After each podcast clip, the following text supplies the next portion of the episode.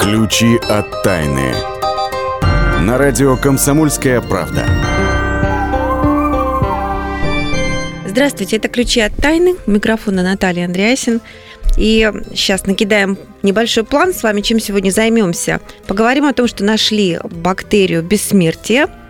Выясним, почему интеллект зависит от матери, а такие эмоции, как гнев, агрессия от отца. Отправимся обязательно вместо силы, на этот раз на стоянку древних людей в Карелию. Поговорим о пользе кошачьего мяуканья и много-многое другое, естественно, с научной точки зрения. Но для начала для вас загадка. Вы ее разгадываете, а в конце программы будет вам дан правильный ответ. Значит, так, грядет революция, как говорит мой коллега и соведущий Ярослав Карабатов, революция в гороскопном деле. Знак зодиака на самом деле не 12, как мы думали до сих пор, а 13. Какое созвездие пропустили древние астрологи? Вы пока думаете, а ответ мы вам дадим в конце программы. Ну а пока возвращаюсь к первой анонсированной теме. Итак, хорошая новость. Нашли бактерию бессмертия. Обсуждаем это с э, заведующим научным отделом «Комсомольской правды» Ярославом Карабатовым. Привет, Слав. Здравствуйте. Что это за чудо-бактерия, где ее нашли? Ее откопали? А, есть такое, э, такое очень интересное место, место, место силы, да, вот как у нас есть в передаче такое, угу. да. А, это Мамонтова гора.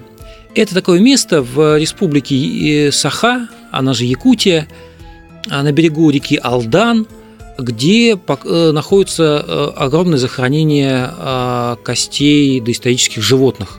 И вот туда съезжаются палеонтологи, а в том числе и заглянули э, ученые э, Московского государственного университета, геологи. Угу. Вот, и выкопали там, ну, сделали шурф в вечной мерзлоте, там вечная мерзлота. И вот из этого шурфа они э, выделили бактерию, называется Bacillus F. F от слова frost – мороз. Угу.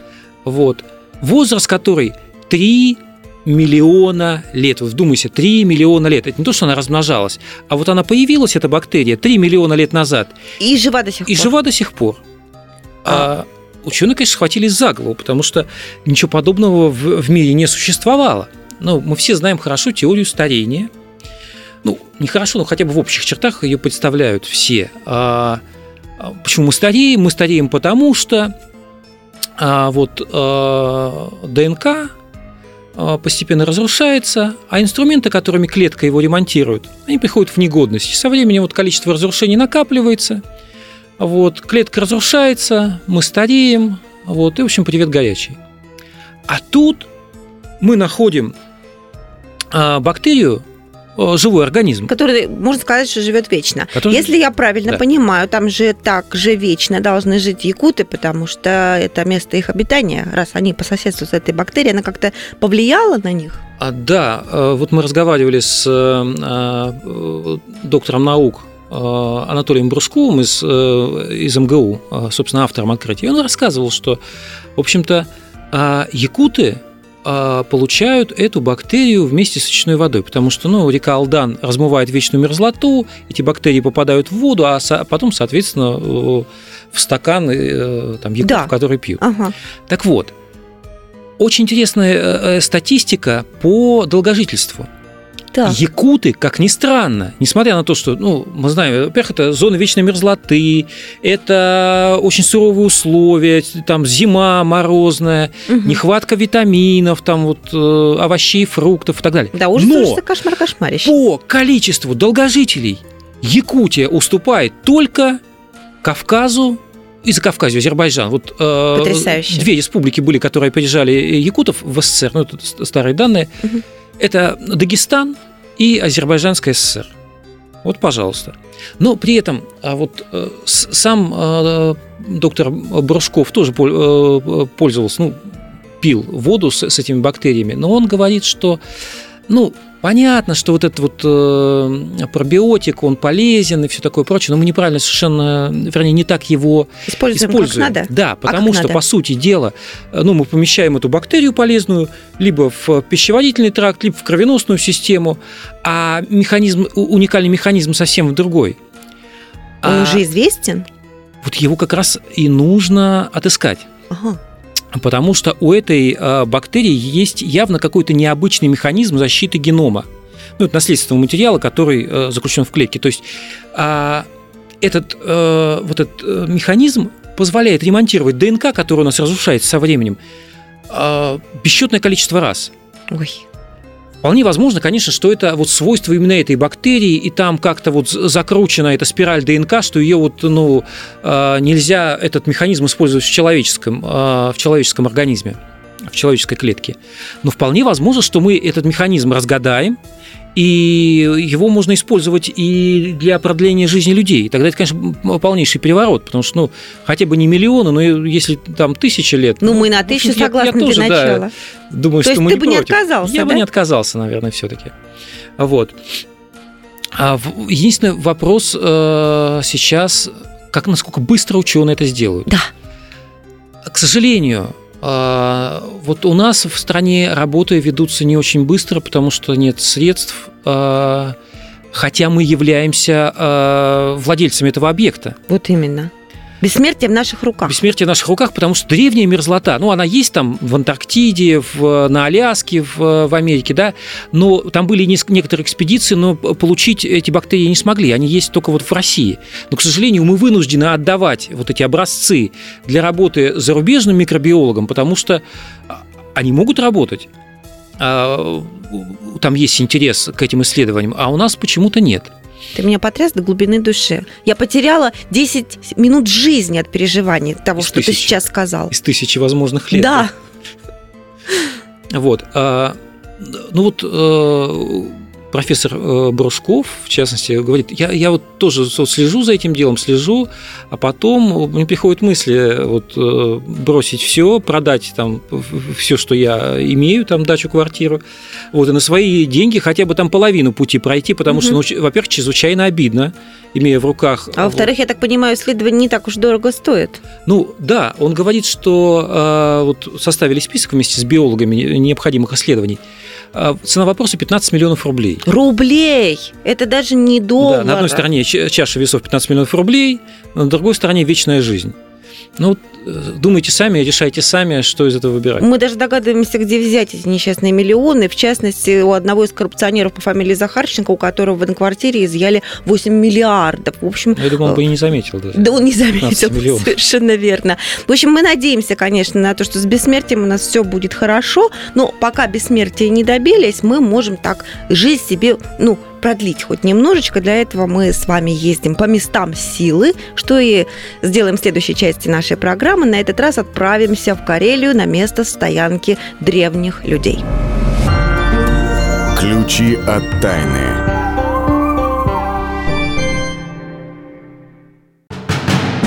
Мы живем в горячее время.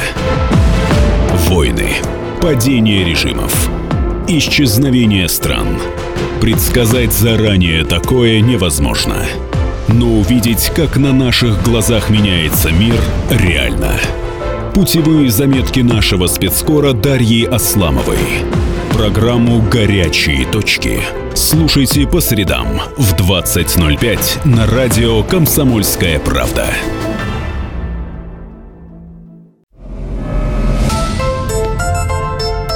Ключи от тайны на радио «Комсомольская правда». Я приветствую всех, кто присоединился к нам, к нашим ключам от тайны. У микрофона Наталья Андреасин.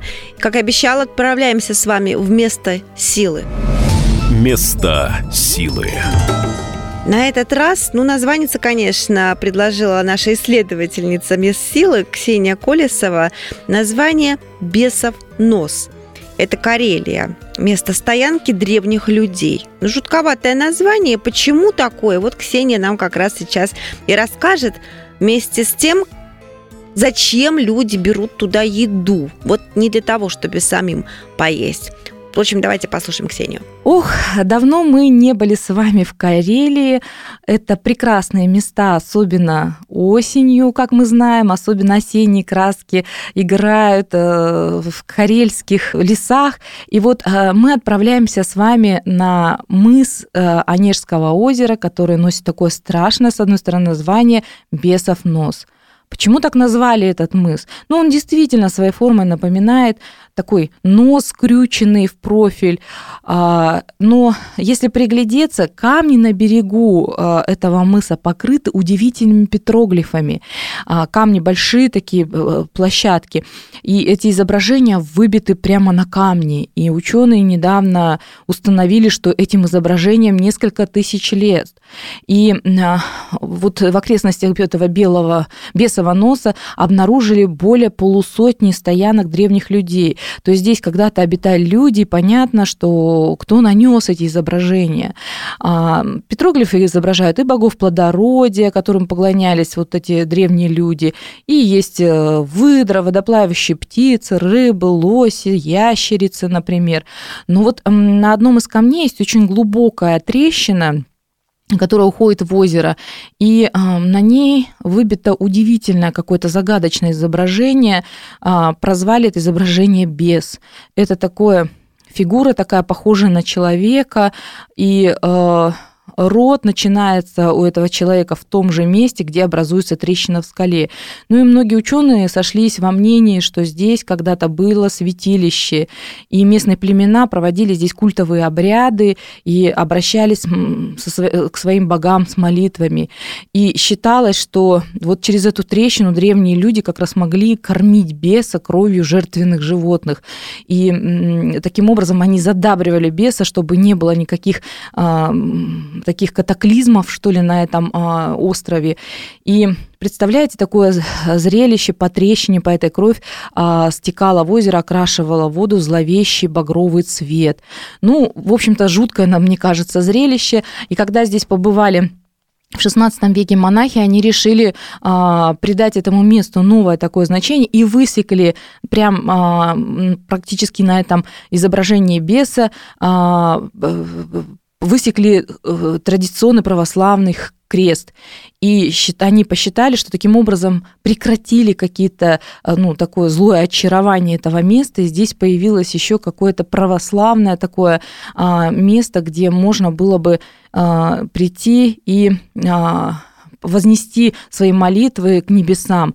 И Эзотерики уверяют, что в этих местах открываются порталы в другие миры и появляются какие-то неведомые сущности, особенно вечером, такое жутковатое ощущение, изменяется человеческое сознание, но при этом чувствуется подъем сил и меняется такое как бы течение времени. И для того, чтобы как раз а, задобрить удачу, для того, чтобы а, изменить жизненные какие-то процессы к лучшему, а, туристы приносят сюда как какую-то кусочки еды или монетки или вино. И вот в эту щель в скале как раз сбрасывают монетки, сбрасывают кусочки еды и таким образом задабривают удачу и таким образом задабривают э, духов э, бесового мыса, чтобы э, все происходило к лучшему. Ну вот э, такая легенда, такое поверье здесь существует, и Единственное, что очень трудно, конечно, добраться до этих мест на, на машине, на внедорожнике добираются. Обязательно нужно взять гида, потому что нетрудно заблю... э, не то чтобы даже заблудиться, а засесть в этих местах уж очень много песочных вот этих вот а, дорог, которые не очень твердые. И а, нужно брать гида как раз хорошей машиной. Благо, люди в этих местах предлагают такие услуги, и добраться все-таки можно. Спасибо, Ксения, большое. Но у нас с вами впереди еще одна э, рубрика, такая немножко мистическая, «Сундук шамана». Сундук шамана. На этот раз отправляемся к сундуку за куклой ребенком. Это тоже такая стародревняя шаманская традиция. Сегодня мы а, достанем из э, шаманского сундука а, такой ритуал, который делают, проделывают многие шаманы а, для бездетных пар. Как мне рассказала одна шаманка, это очень распространенный такой ритуал, когда из веточек, из кусочков ткани, из ленточек делается кукла ребенка, по изображениям, с изображением ребенка рисуется носик, ротик, и вот такой малыш э, собирается, да, из таких подручных средств. И делается небольшая люлька и э, ребеночек, этот кукла, укладывается в эту люльку. Люлька делается тоже, в общем-то, из веточек, из каких-то, из коробочек, и, так, и вот из подручных средств. И вот э, такую люльку с ребенком уносят в лес, и подвешивают к дереву и просят у природных э, сил, просят у природы, у небес дать малыша а, в эту семью. И считается, что таким образом душа малыша привлекается в эту семью, и через какое-то время в семье появляется ребенок. Большое спасибо. Это была Ксения Колесова, исследовательница мест силы. Ну, а нам с вами все-таки, как говорится, не шаманом единым, э, отправляемся немедленно в современность, в современную Сибирь, в цвет науки нашей, я бы сказала. Именно там алтайские ученые разработали программу для борьбы с телефонными мошенниками. Бороться собираются э, по голосу. А как именно эту программу изучил досконально Вадим Алексеев, неутомимый хроникер наших отечественных изобретений. Вадим, приветствую. Приветствую. Вадим, как работает эта новая программа? Техника снимает все особенности речи, э, акустические особенности речи в единицу времени, э, сопоставляет вот все особенности речи, рисуя, грубо говоря, речевой портрет человека. Мы же знаем, что можно человека опознать по отпечаткам пальцев, по радужке глаз. В данном случае точно такой же индивидуальный портрет составляется по особенности речи человека, который не подделать. И даже технологии, которые позволяют синтезировать речь, не только люди, которые могут пародировать, а техника, синтезирующая речь, не может обмануть эту систему. Как это можно использовать вот, э, ну, на пальцах, что говорится? Приведите пример. Самый банальный пример можно для идентификации пользователя. Мы ведь вводим свои пароли, включая телефон, э, садясь за компьютер, а может быть, открывая свои социальные сети. В данном случае можно упростить и просто вслух здороваться со своим гаджетом. «Привет, телефон!» «Привет, компьютер!» Он будет узнавать, что речь именно твоя, и тут же открывать именно твой рабочий стол или запускать, либо не запускать тебя. Если пойти чуть дальше, то возможно такое применение, например, и для банковской системы. Ты будешь просто приветствовать банкомат, он будет узнавать тебя по голосу. Ну и еще можно рассматривать это как вариант э, борьбы с популярным видом мошенничества. Э, бывает, что жулики звонят людям, в основном пожилым, представляются их родственниками, попавшими в беду, и просят передать деньги. В данном случае телефон сам сможет сказать, Э, нет, это не брат тебе звонил, это не сын тебе звонил, это какой-то подонок и негодяй звонил. А может быть потом еще доработать такое устройство и разоблачив жулика, телефон будет посылать сигнал, например, в милицию, чтобы те предприняли меры. Да, я тоже всегда оговариваюсь, милиция, полицию на данный момент. Впрочем, это э, роли не играет. А будет ли это доступно для простого народа? Ребята, которые это изобрели, а, это студенты Алтайского государственного университета, студенты физики, э, говорят, что ничего сложного для воплощения этой новинки нет, и она не будет являться особенно дорогой. Э, вплоть до того, что она появится у нас на гаджетах в виде одного из приложений. Э, и это может случиться в достаточно скором времени, учитывая, как быстро такие гаджетовые новинки внедряются в нашу жизнь. Но пока, наверное, сложно сказать, сколько это ориентировочно будет стоить. Это не будет э, чем-то дорогим, по крайней мере, на потребительском уровне для того, чтобы войти в свою систему, это будет э, достаточно доступно для потребителя. А если уж речь пойдет о криминалистике, ну, наверное, там будет несколько более высокий порядок э, цен, потому что понадобится более тонкий анализ. Хорошо, спасибо большое. Вадим Алексеев выступил в очередной раз с очередным изобретением наших юных, на данном случае, ученых. Будем надеяться, что это изобретение действительно скоро увидит свет на прилавках. Ну, а мы с вами ненадолго прервемся, чтобы встретиться в следующей части программы в рубрике «Почемучка» и узнать, почему интеллект зависит от матери.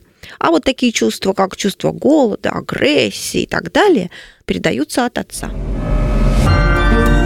Ключи от тайны.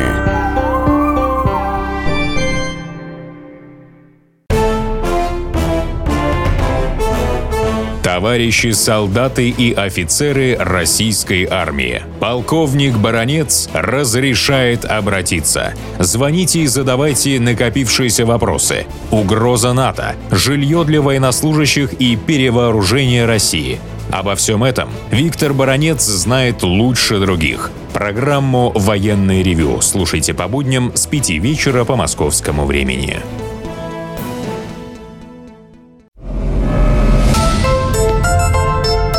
Ключи от тайны. На радио «Комсомольская правда». Итак, друзья, мы добрались до нашей рубрики «Почемучка». Почемучка. Сегодня озадачились вопросом, почему интеллект зависит от матери, а такие чувства, как голод и агрессия, от отца. Откуда что берется? В тот день, когда рождалась я, Любовь к тебе рождалась тоже. Я так похожа на тебя, Мы так с тобою не похожи. Ну что ж, э, вопросы поставлены, будем обсуждать их э, с нашим научным обозревателем «Комсомольской правды» Владимиром Логовским. Володя, здравствуйте. Здравствуйте. Расскажите, пожалуйста, как ученые дошли до такого, разделив на следствие от матери и папы, что от матери-то все хорошее, интеллект, а от отца ты не поймешь чего. вообще-то. Дошли своим обычным путем, проводя эксперименты, анализируя полученные данные, э, анализируя статистические данные и исследования своих многочисленных коллег, которые посвящали на теме развития интеллекта а, много-много исследовательских работ. И вот ученые удостоверились, ну, вроде уже прямо удостоверились так, что можно и не сомневаться, что действительно а, что касается интеллекта, то он а, потомству достается в основном от матери, а отцы передают, вот как, как ты сказал, некие такие практические навыки, что ли, А, голод, голод, агрессию, ну, может быть, какую-то там еще у кого-то эта агрессия как-то она трансформируется в какую-то целеустремленность, но тем не менее для нас-то важно что? Не интеллект. То есть, как, ну, мы же привыкли считать, что раз папа умный, да, ну и то и сыночек будет обязательно, ну, просто умнейший. А вон а как оказывается, что да, желательно, чтобы мама была умная, чтобы или до- дочка, или ее, значит, ее дети э, как-то были, были умными. Вот ви- э, это, я считаю, очень, очень важное практическое следствие из этого, из этого открытия. Откуда все берется? Вот как выяснили э, ученые э, американские, вот эта наследственность, да, она материнская, которая гнездится, как известно, в X-хромосоме, э, она попадает, э, формирует у ребенка структуры мозга как раз в тех областях, которые, собственно, и отвечают за, мыш... за мышление. Вот. А гены отца, которые гнездятся в Y-хромосоме, как раз попадают уже в какую-то там уже лимбическую систему. Ну, то есть э, не в Который те... отвечает за эмоции, да? Да, не в те области, которые, в общем-то, в основном За ум отвечают. отвечают за, за интеллект будущего, будущего ребенка. Вот, собственно, вот, собственно, и вся, и вся эта история, а, которая благодаря которой мы можем сейчас уже точно объяснить, почему а, провалился удивительнейший эксперимент, который был затеян в 1980 году по а, скажем так, по размножению а, нобелевских лауреатов. Идея была такая, ее высказал мультимиллионер Роберт Грэхэм, который изобретатель пластиковых линз, разбогател, стал миллиард- миллиардером, и вот, посчитав себя тоже невероятно умным, а как и Нобелевские лауреаты, он предложил, давайте, говорит, соберем с них э, сперму с Нобелевских лауреатов и оплодотворим женщин. Что у нас будет? Говорит, у нас будут невероятные, у нас народятся гении. И так, ну, и продолжая этот проект дальше и дальше, мы э, тем самым э, интеллектуальный потенциал мира вообще, ну, если все приживется, мы э, несказанно увеличим. Собрали. Знаешь, многие откликнулись. А, знаешь, я, честно говоря, порадовался за, за нобелевских лауреатов, не закомплексованных, понимаешь, вот какими-то такими условностями. Сказано, сделано. Сказано, идите, вот вам баночка, идите, Да. сдавайте. Да. Значит, ну, пошли, сдали 200, значит, около, ну, чуть меньше 200 э, участников, лауреатов. Молодцы. Да? В результате этого эксперимента родились 200 детей. Может, даже чуть больше. По крайней мере, вот данные на 200 детей есть. А, и лишь один ребенок из всей вот этой, вот этой, я не знаю, как из всего этого приплода в детстве а, проявлял какие-то недюжинные способности, был вундеркиндом. А потом стал обычным парнем чуть ли там не, не наркоманом, как-то сначала раньше научился читать, что-то там такое делал, а потом как-то умственной способностью сравняли. То есть ни у кого, никто из детей не явил каких-то потрясающих умственных способностей. То есть от отцов гениев ничего детям не передалось. Но не, не это ли подтверждение а, вот, вот, этой, вот, вот этого самого? Но что не, интеллект надо, может надо передаться интеллект, исключительно от матери. Исключительно, но, как, опять же, последовали потом уточнения, где ну да, в основном от матери, конечно же, вот, но не стоит так уж расстраиваться, если мать не совсем умна, а, ну и отец тоже. Есть исследования, которые свидетельствуют, что лишь порядка 20 или 30 процентов вот этих интеллектуальных навыков передаются от родителей. Все остальное а, может быть благоприобретенным в процессе воспитания, в процессе развития, развития человека. Вот. То есть, ну, может и необразованный быть, и мам такая. Полно примеров вот э, на, ран... при... на ранних этапах советской власти, знаешь, из глубокой деревни, сын совершеннейшего мужика, э, Кондова. И абсолютно Мама, доярка Мамаша, значит, такая, да, даже не доярка, а просто без образования. Да. А, а поди ты, в Москве выучился, академиком стал. Вот в прежние времена таких Э, биографии. Прежде полно... времена Ломоносова очень в этом смысле любили ставить ну, пример. Ну, с Ломоносова-то все началось. Да. Ну вот, ну вот продолжилось. Э, и вот Значит, можно все-таки не надо так, не надо так расстраиваться, значит, что и прям уж так вот э, искать нет, я себе найду такую жену умную-умную, чтобы дети умные были. Кстати, Но когда мы с вами готовились к этой программе, как раз перерыве, вы сказали, что якобы наметилась тенденция последнее время да, тенденция, тенденция наметилась. Сейчас э, мужчины стали предпочитать умных жен э, красивым. Это вот социологические опросы, вот многочисленные исследования показывают, и мы как-то даже даже э, как-то посвящали вот этой, вот этой теме, что, что значит происходит э, в этом. Может быть, как-то, ну я не знаю, какие-то спирали цивилизационные, понимаешь, выводят вот к таким решениям. То сначала красивых жен, но умных, потом опять красивых, сейчас опять опять умных. Но вот видишь, как-то так совпало, что эта тенденция, значит, она совпала с открытием пошла... ученых, я напомню, о которой мы только что говорили, что интеллект зависит от матери, с чем мы вас и поздравляем, дорогие слушатели. Ну, вообще, честно говоря, конечно, темная история с этими генами. Это будет наш такой переход к нашей рубрике «Темные истории», в которой сегодня вы действительно темную историю услышите, которая случилась одна за другой, кстати говоря, на съемках американского фильма «Ворон».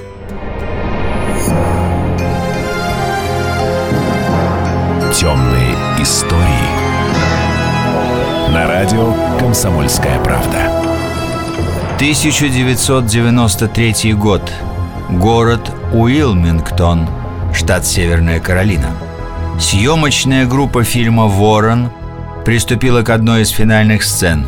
На главного героя в исполнении Брэндона Ли нападает один из главных злодеев – Фанбой в исполнении актера Майкла Масси. В руках у него револьвер 44-го калибра. После выстрела Брэндон Ли упал без движения – Поначалу все подумали, что он как-то переигрывает. И лишь после команды режиссера «Стоп! Снято!» стало понятно, он ранен. С самого начала на съемках «Ворона» творилось что-то недоброе. Ураган повредил дорогостоящее оборудование. Один из актеров получил тяжелые ожоги, другой серьезно поранил руку. Писавший о фильме журналист попал в автокатастрофу, а один из декораторов просто сошел с ума. А в финале погиб исполнитель главной роли. Вокруг гибели Брэндона Ли ходило много слухов. Говорили, что его убила все та же триада, которая якобы разделалась с его отцом, Брюсом Ли. Но даже официальная версия звучит не очень правдоподобно. Кто-то из съемочной группы забыл в стволе револьвера заглушку, и при выстреле холостым патроном ее выбило с такой скоростью, что она пробила тело актера почти насквозь. К слову, Брэндон Ли умер за 18 дней до собственной свадьбы. А сюжет фильма «Ворон» родился в голове писателя Джеймса О'Барра после того, как в автокатастрофе погибла его возлюбленная. Ключи от тайны. Разгадать планы Владимира Путина не под силу даже западным спецслужбам. Но я, Эдвард Чесноков, знаю, чего хочет наш президент на самом деле. Каждый четверг вместе с вами в прямом эфире разгадываем мотив очередного поступка Путина. О чем думает и что планирует Владимир Владимирович. Слушайте и звоните в программу «Вождь» по четвергам в 20.05. Время московское.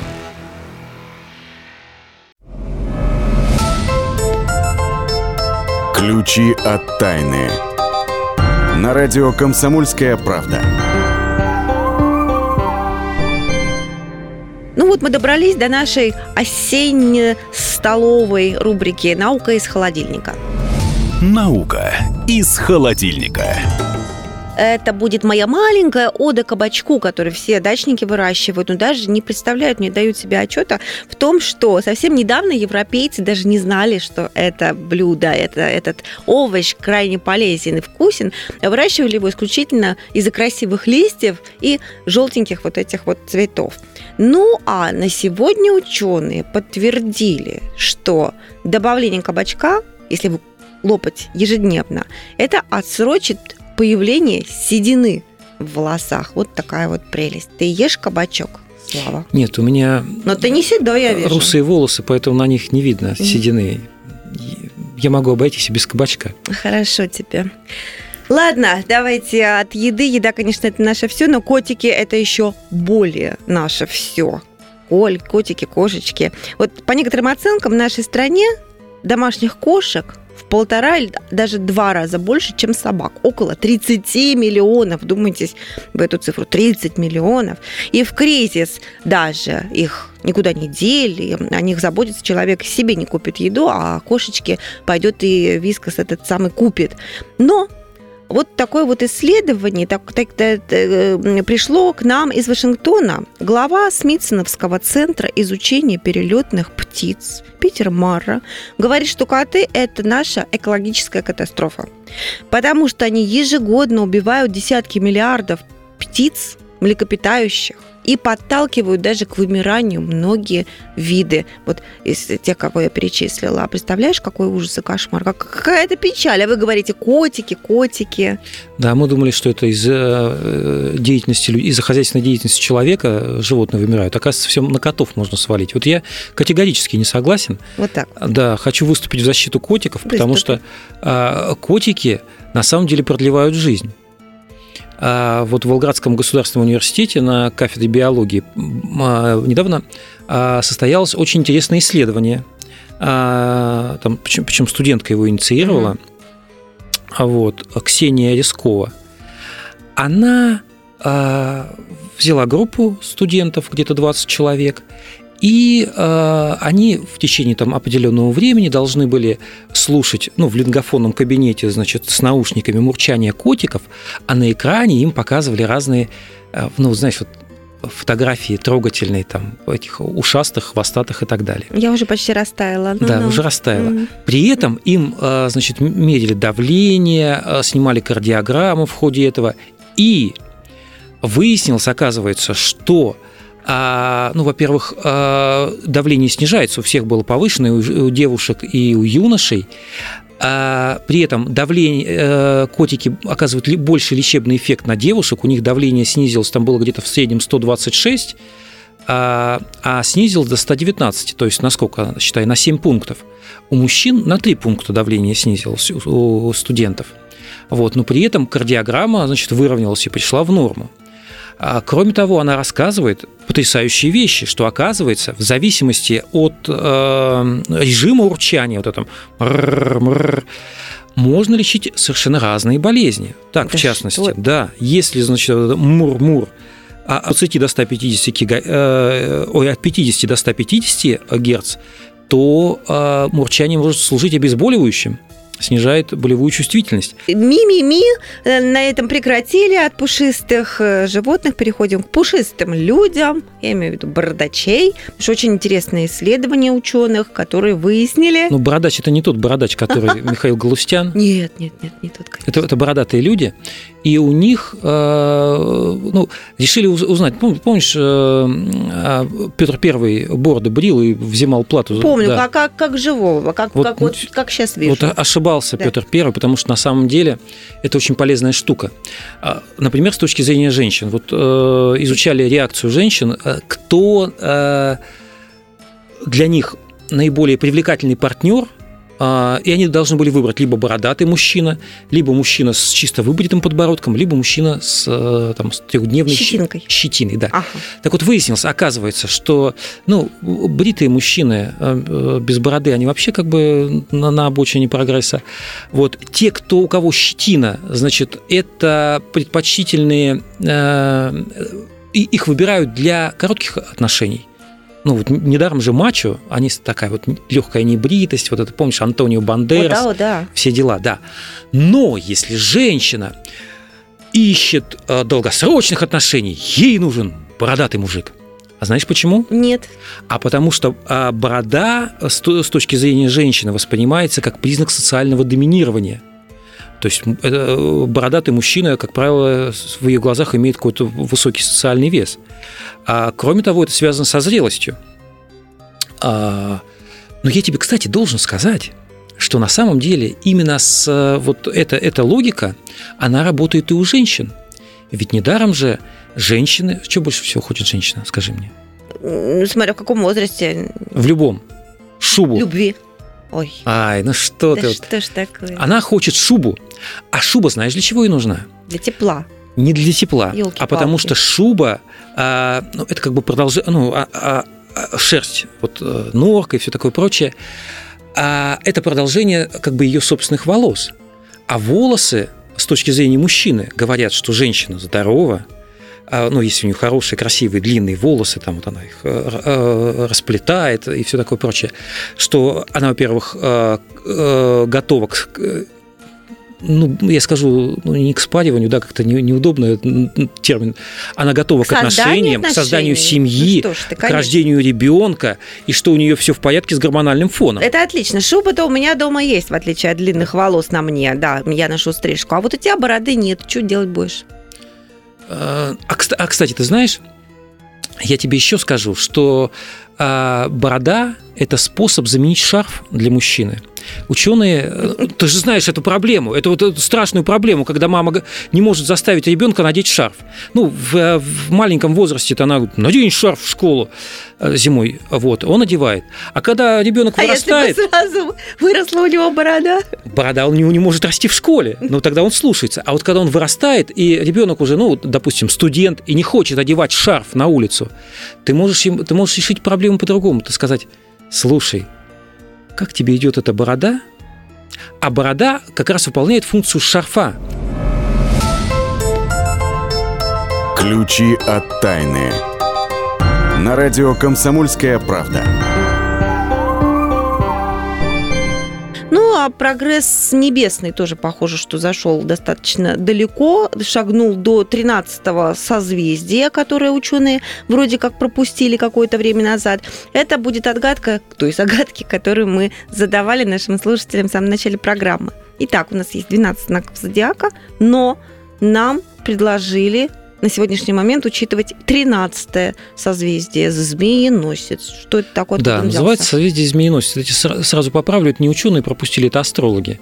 А, а, история астрологии, она очень давняя, там 4,5 тысячи лет, и вот современная система а, знаков зодиака, она придумана еще в древнем Вавилоне. Но дело в том, что они для удобства разделили ну, небесную сферу на части подобно вот э, месяцам в году, 12 месяцам в году. Но на самом деле а этих созвездий не, не 12, а 13, просто 13 созвездий они выкинули, потому что ну, неудобно было, да. Вот. Э, но ученые НАСА вот совсем недавно ну, такой, в шуточной форме на своем детском портале вот об этом написали.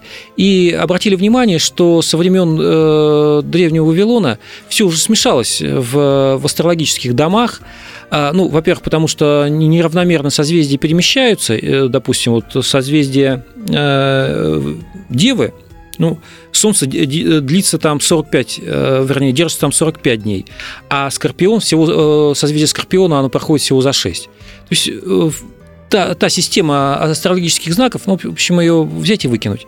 Вот. А, кстати, по поводу знаменосца, я сейчас скажу, в какой период Солнце бывает... Змееносца. Вот, змееносца, да.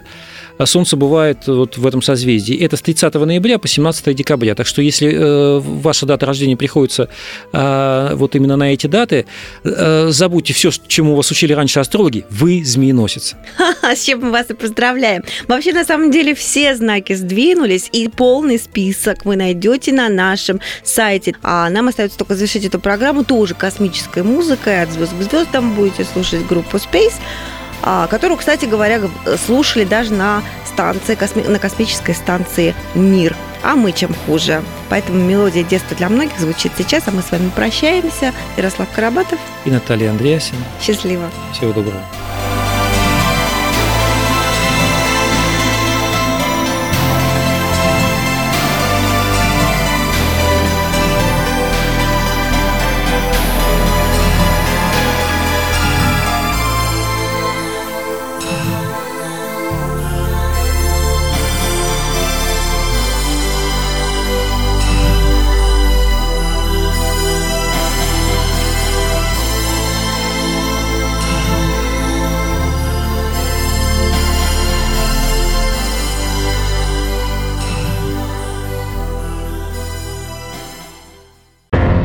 Мигранты и коренные жители.